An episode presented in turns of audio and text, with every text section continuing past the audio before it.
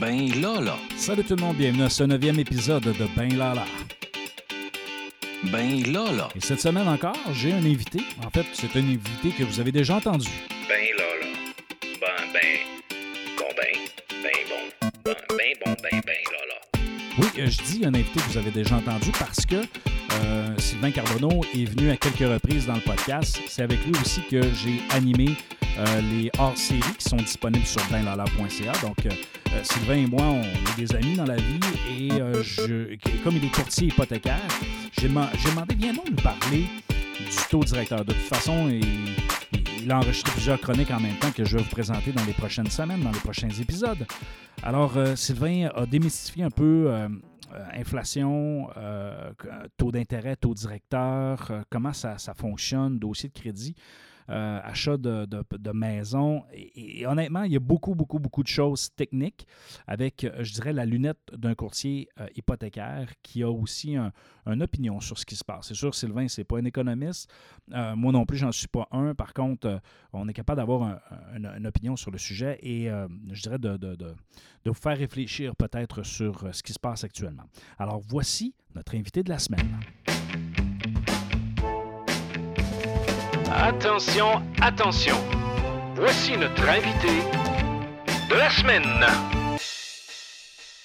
Donc, au début de la saison euh, 5, je vous mentionnais qu'on allait avoir différents collaborateurs et euh, j'avais parlé notamment de Sylvain Carbonneau qui allait venir nous, parler quelquefois, euh, notamment de son sujet d'expertise, euh, tout l'aspect hypothèque. Mais aujourd'hui, on va parler euh, d'un sujet qui fait l'actualité depuis le mois d'août, en fait depuis le mois de juillet.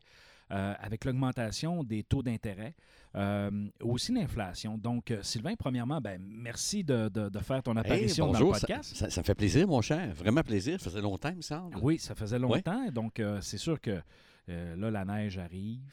On, on- on- on s'en cabane, hein, comme on dit chez nous. Exactement. Donc là, on dirait que c'est plus approprié. On Et- cherche des activités intérieures. Et tu es le premier à t'asseoir sur ma, ma nouvelle chaise dans mon bureau. Très confortable, d'ailleurs. T'es confortable? Je me sens comme dans un grand studio télé, euh, présent pour un talk show, prêt à répondre aux questions. Parfait. Alors, justement, j'en ai plusieurs des questions. Premièrement, euh, Sylvain, lorsqu'on parle de taux d'intérêt, du taux directeur de la Banque du Canada, Oui. qu'est-ce que c'est puis qu'est-ce que ça représente? Ben, le taux directeur, c'est l'incitatif, c'est pas l'incitatif, pardon, c'est l'indicatif euh, du taux du jour. Le taux euh, euh, de la Banque du Canada est le taux du jour. C'est le taux quotidien offert aux emprunteurs, c'est-à-dire les banques qui empruntent de l'argent sur le marché monétaire et vont acheter des obligations, je te donne un exemple, obligations du Canada, pour par la suite euh, les revendre en, en- en produits de crédit prêt auto, prêt hypothécaire, bref, tout ce qui est financement, et offrent ça à leur clientèle. Donc, c'est le prix que doit payer l'institution, le taux directeur. Donc, si on augmente le taux directeur, c'est qu'on doit payer plus cher pour l'argent que l'on emprunte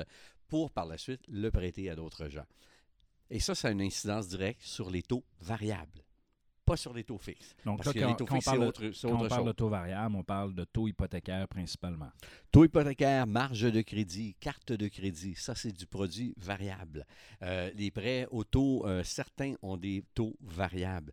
Euh, sinon, si on va dans le fixe, on parle plus d'obligations.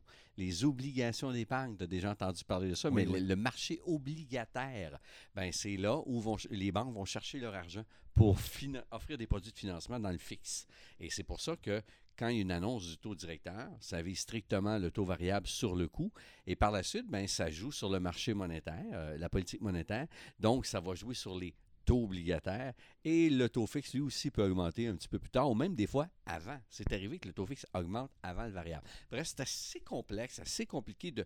Moi, des fois, j'ai l'impression de me lever le matin et euh, Ah, tiens, la banque a décidé à s'élever d'un mauvais poil, a décidé d'augmenter ses taux fixes. Un peu comme pour le prix de l'essence. Puis là, tu te demandes pourquoi. Puis à un moment donné, tu vois que les autres suivent le pas, font la même chose. Ben, c'est ça. C'est le marché obligataire. On ne sait jamais comment il va réagir. Euh, la Banque du Canada, on peut s'imaginer comment elle va réagir, mais on ne sait jamais comment elle va réagir. On peut être surpris quelquefois.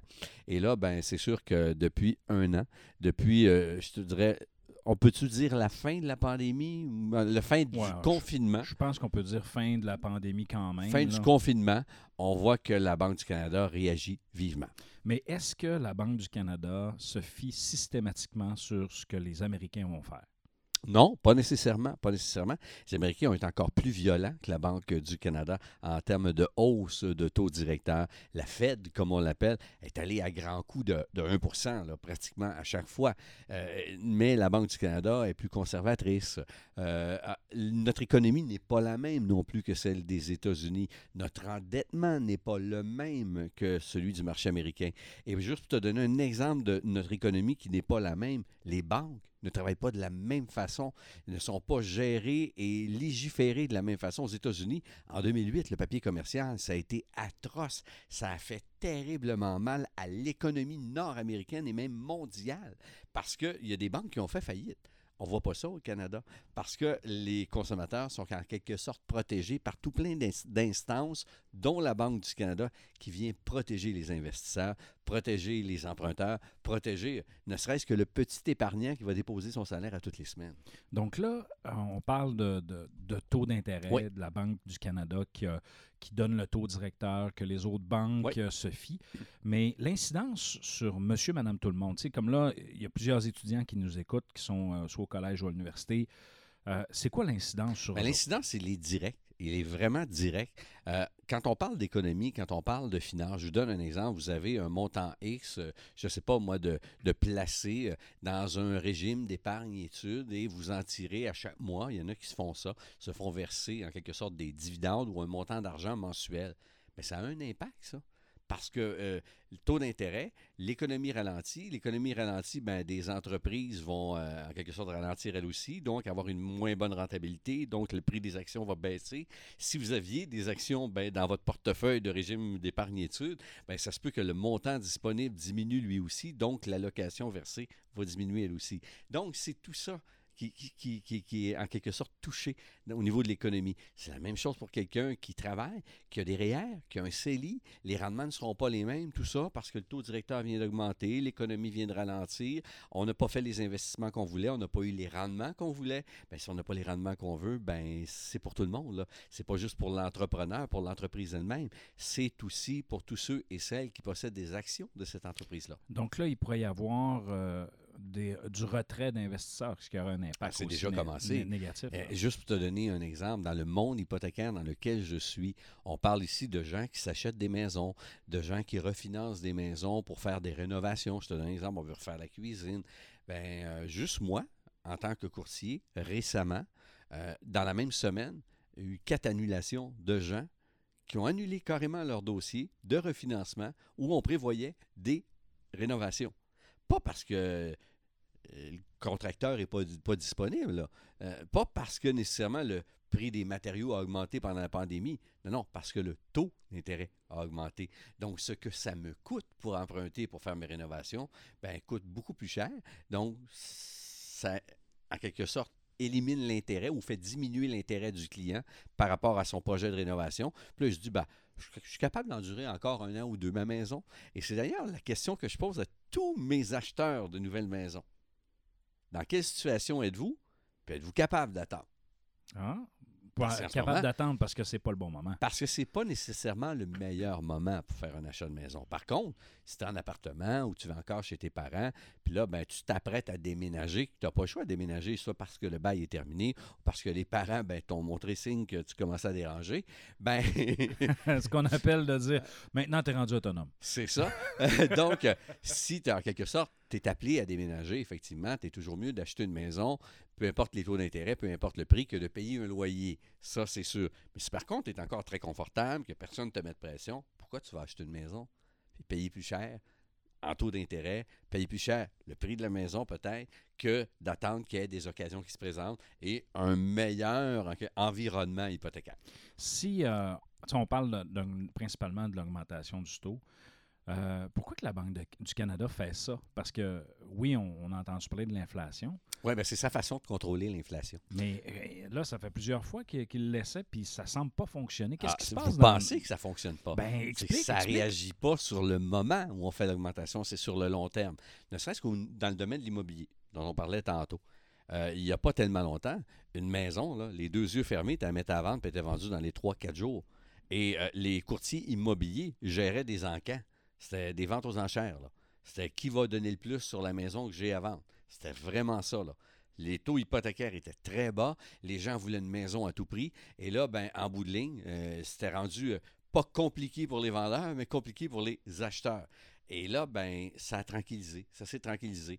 Sauf peut-être dans la région du Saguenay-Lac-Saint-Jean et aussi euh, l'Est du Québec, où, ce sont des endroits encore très euh, de villégiature. Même les Laurentides, j'ai entendu dire qu'il y a encore de la surenchère et des maisons qui se vendent, en quelque sorte, un prix beaucoup trop élevé pour la réelle valeur de la maison. On dirait qu'on n'a pas reçu le mémo, on n'a pas reçu le fax. Mais, dans ces mais il va y endroits-là. avoir une régularisation du marché. Il va y avoir éventuellement une régularisation du marché, mais dans des marchés comme Montréal, l'Outaouais, le centre du Québec et même Québec, la vieille capitale, ça s'est beaucoup calmé. Le- le- le- la hausse des taux directeurs a amené justement une accalmie. Ça fait que, bon, le prix des maisons, on dit la valeur a baissé. Non, la valeur comparative a baissé. Ça, c'est important de le mentionner. Bon, parle-nous de la valeur comparative Oui. pour que les gens comprennent. Là. Ben, la valeur comparative, c'est pas compliqué. Si aujourd'hui, en novembre euh, 2022, une maison se vend 10% de moins qu'en novembre 2021, c'est une valeur comparative. OK. Ce n'est pas la valeur réelle d'un bien. C'est comparatif à ce qui s'est passé en 2021. Et on s'entend que 2021, c'était complètement fou. Donc, euh, quand on fait des comparatifs, moi j'aime bien comparer des poires avec des poires, des tomates avec des tomates, et non pas faire un comparatif d'une année complètement folle qui a été 2021 versus 2022. Quand j'entends qu'il y a eu une baisse de vente de maisons de 25 euh, oui, par rapport à 2021, c'est vrai, mais si tu prends une année normale de 2019, ben, c'est encore au-dessus de la moyenne. Il y a encore un très bon marché immobilier, très bon marché hypothécaire. Donc, c'est ce que je parle de valeur comparative. En ce moment, le prix des maisons a baissé par rapport à 2021, mais a augmenté par rapport à avant-pandémie. Parce qu'il y a effectivement cette zone-là. là. Dans les comparatifs, l'année pandémique, en fait 2020-2021, C'est exceptionnel. c'est des années où ce que tu quand tu analyses, faut que tu faut que analyses pas juste cette période-là. faut que tu analyses aussi à, à plus longue, à plus longue échelle. là. Et c'est pour ça que je suis content de faire ton podcast aujourd'hui. Parce que je vais viser directement les, médias traditionnels, ceux qui veulent du clic, ceux qui veulent de la cote d'écoute, ceux qui se permettent de faire du sensationnalisme sur le dos de l'économie. Je trouve ça vraiment dommageable pour l'économie. C'est triste. Quand j'entends un économiste venir me dire que les taux vont augmenter à 6, 7, 8% ça me dérange en tant que courtier hypothécaire, quand dans les faits, ben, on est encore, après même ces annonces-là, six mois après, à du 5, à du euh, maximum 6 chez certains prêteurs, pas encore dans le 7, pas encore dans le 8 et encore moins dans le 9 qu'on avait prévu, 9% dont je parle. Euh, Ça pour l'hypothèque. là. pour l'hypothèque, je trouve qu'on est alarmiste quand on me présente des chiffres de les- la valeur des maisons a baissé de 25% par rapport à, à 2021. Non, soyez, soyez vraiment honnête et intègre. Éliminez leur les but, deux dernières de- années justement, exceptionnelles. Leur but, c'est pas d'essayer d'alimenter pour essayer de faire peur aux gens puis de dire arrêtez de dépenser, calmez-vous, c'est pas le bon moment. Est-ce que ça pourrait être une stratégie de. Ben, je vois pas pourquoi. Euh, ces médias-là vivent de publicité. Ces médias-là ont Effectivement. avantage euh, à dire, euh, en quelque sorte, la vérité. Moi, j'ai plus l'impression qu'on a tendance à vouloir amener des auditeurs chez nous en étant, en quelque sorte, plus sensationnel que le voisin. Ouais, en poussant sur le négatif, là, on Eh, sait, euh, eh, Exactement. La- la- Les gens heureux n'ont pas d'histoire, c'est souvent ce qu'on a dit. Ben, si tout le monde, si tout va bien, ben, on n'a pas d'histoire. Tandis que si tout va mal, là, on a une belle nouvelle. Mais ça va pas si mal que ça. Le marché est pas en mode catastrophe. Euh, L'hypothèque, écoute, moi, c'est ce que je dis à mes clients. Il y en a qui me disent, c'est bien rendu haut, 5,29% ou 5,19% pour une hypothèque 5 ans à taux fixe. Je m'excuse, là. Ce qui était anormal. c'est un taux à 1,69 et à Oui, effectivement. 0,95. là. Tout à fait. Euh, un 5,19, c'est pas mal, je te dirais, dans la normalité des choses. Écoute, pour te donner un exemple, le plus élevé dans les, les- les 25 dernières années, c'était milieu 90. On était aux alentours de 7 OK. Là, là on parle pas du taux directeur. là. Non, non. Taux hypothécaire offert à un client. là. OK. D'accord?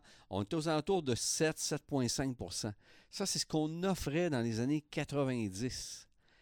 On est encore à 5,19 là. C'est pas encore très élevé comme il mentionne dans les médias. C'est ce qu'on a connu ces deux années complètement folles où les taux étaient excessivement bas. Ça, c'est anormal. Et c'est ça qu'on devrait dire dans les médias conventionnels. Le taux que vous payez présentement, c'est somme toute un taux normal. Donc, euh, je dirais l'irrégularité qui- qu'il y a eu dans les bas taux des dernières années fait en sorte qu'on s'est comme habitué à cette, euh, cette situation-là qui Oui. est pour nous devenue une- euh, la norma- Normalité. Exactement, la normalité. Exactement. Et probablement que ça va rebaisser prochainement, étant donné qu'on se dirige vers ce qu'on appelle une récession, qui ne ressemblera pas aux autres récessions qu'on a connues dans le passé. Pourquoi? Il y a une donnée que les gens ont tendance à mettre de côté, c'est qu'on on est en pénurie de main-d'œuvre. Donc, quelqu'un perd son emploi le lundi matin, le mardi après-midi, il y en a une nouvelle. Ouais, sauf que là, il y a une chose, par exemple. Là-dedans, euh, si on tombe en situation de récession, qu'on diminue l'accès, dans le fond, que ça coûte plus cher se, se- financer, euh, les gens aussi vont vouloir améliorer leur sort. Puis, tu sais, on ne se le cachera pas, dans les jobs où ce on, on recherche de l'emploi, c'est des jobs à faible salaire, souvent. Tu sais, les, les- les emplois à valeur ajoutée, où ce que c'est bien payé avec des bonnes conditions, normalement, là, les gens ne ils bougent pas, là, ils restent là. Oui, mais jadis, naguère, dans le temps là, de nos grands-parents Oui. et même là, nous, quand on était un peu plus jeunes, une vraie récession, Mhm. tu perdais ton emploi puis tu n'en trouvais pas. Effectivement. Là, raison. au moins, il y a une rentrée d'argent qui se fait, qui permet de payer les factures. Bon, tu t'achèteras pas une nouvelle maison probablement dans les cinq prochaines années, mais tu vas, parce que tu vas tenter d'améliorer ton sort. Puis un jour, la récession va être derrière toi, puis tu vas probablement retrouver un nouvel emploi encore mieux rémunéré. Puis encore là, il ne faut pas oublier une donne. Avec cette pénurie de main-d'œuvre, les salaires ont grandement augmenté, pas seulement l'inflation. Donc, c'est ce qu'on. Dans la récession, là, c'est des données qu'il faut vraiment prendre en compte. C'est-à-dire que les gens vont, vont, perdre, oui, peut-être des emplois, mais vont en retrouver un rapidement. Ils gagneront peut-être pas le même salaire, mais le salaire qu'ils vont gagner nouvellement euh, probablement, est probablement meilleur que ce qui était avant la pandémie. Fait tout ça mis ensemble, ce ne sera pas une récession comme on a déjà connu. C'est pour ça que le taux d'inflation va peut-être demeurer un peu plus élevé que le fameux 2,9% que cherche le gouvernement à tout prix, que les taux d'intérêt vont diminuer, mais pas autant. On ne retrouvera pas là, du 1,69 demain matin. Moi, je pense qu'on va se tourner vers du 3, 3,5 dans un horizon. Là, je ne suis pas Jojo Savard, là. Je n'ai pas de boule de cristal. Les baisses vont débuter deuxième euh, trimestre de 2023. De combien? Je ne sais pas. Probablement que la Banque du Canada va, va pas- il va y aller lentement. Oui. Vraiment lentement, lentement, lentement. Juste pour pouvoir dire, hey, on les a baissés, mais oups, on continue de, de diriger l'inflation. On continue d'avoir un œil c'est ça, sur l'inflation et sur la corde. Parce qu'en ce moment, ce qui joue beaucoup sur le chiffre de l'inflation, ça a été la vente des maisons, le prix des maisons. Euh, ça a été le nombre de ventes des maisons. Ça a été le prix du pétrole qui, euh, du, jour- au lendemain, mon Dieu, a monté euh, à 2 points alors qu'il était descendu pendant la pandémie en bas du dollar, a monté à presque 2, 2 dollars et 9 le litre dans, dans- l'ordinaire euh, dans les grandes régions urbaines. Euh, écoute, c'est des hausses faramineuses en termes de pourcentage. Est-ce que tu penses que si euh, la situation de l'Ukraine se règle rapidement, euh, Je- ça, je va ne un- vois ça pas- va avoir un impact sur le, le- Je le ne vois pas de règlement rapide. L'Ukraine, on va devoir vivre avec comme la Palestine vit avec Israël. Tu penses que ça va être Tant aussi, long longtemps? que Vladimir Poutine sera à la tête de la Russie, euh, il caresse son vieux rêve de ramener dans son giron tout ce qui était euh, l'URSS euh, jadis. Ben c'est ça. C'est tant que Poutine sera là, la situation en Ukraine ne changera pas. Et on en a eu la preuve que dans le fond, ce qu'on vit là, là c'est en quelque sorte euh, euh, une hausse euh, de, conflits, de, tensions, de conflits similaires à 2014, huit ans plus tard. Donc, si tu regardes 2014, c'était un, sommet quand il a pris possession de la Crimée. Mais là, on revit la même chose avec d'autres régions de l'Ukraine, mais il ne lâchera jamais l'Ukraine. Comme il va peut-être s'attaquer à d'autres endroits entourant la Russie, entourant Moscou. Non, je ne m'attends pas à, à un changement euh, radical en termes de l'Ukraine. OK, donc on pourra parler du pétrole. Sylvain, euh, merci pour le sujet. Fait plaisir. Euh, fort intéressant. J'espère que les gens ont été attentifs. S'ils veulent te contacter, Euh, parce écoutez, que toi, toi, tu es courtier hypothécaire. Exactement, via Facebook. Facebook, Sylvain Carbonneau, courtier hypothécaire, c'est Ex- ça? exactement, Sylvain Carbonneau, courtier hypothécaire, ou via mon téléphone 418-487-2471. Euh, si vous vous apprêtez à faire un achat, que vous êtes étudiant, euh, vous vous dites euh, Ouais, mais j'ai peut-être pas les moyens, il y a des incitatifs pour euh, l'accès à la Ouais, ben, propriété. ça, ça va être notre prochain Euh, sujet. il y a aussi la possibilité de vous mettre ensemble, deux, trois, deux, trois personnes, Ah ouais? acheter un bien locatif, loger d'autres étudiants, ça peut devenir très rentable. OK. Ben, Hein? Ça, ça, va être, on- ça va être le, le sujet de ta prochaine chronique, mon cher ami. Euh, merci d'avoir pris le temps. Ça fait plaisir. Et euh, je vous invite à Ben, contacter là, là. Sylvain. Alors, merci beaucoup. Merci Sylvain. Alors, c'est ce qui complète notre neuvième épisode de Ben Lala. Merci d'avoir été là. Merci de nous encourager. Si euh, vous appréciez, n'hésitez pas à cliquer j'aime sur nos réseaux sociaux et sur les plateformes sur lesquelles vous écoutez le podcast. Il ne me reste qu'à vous dire ciao, ciao!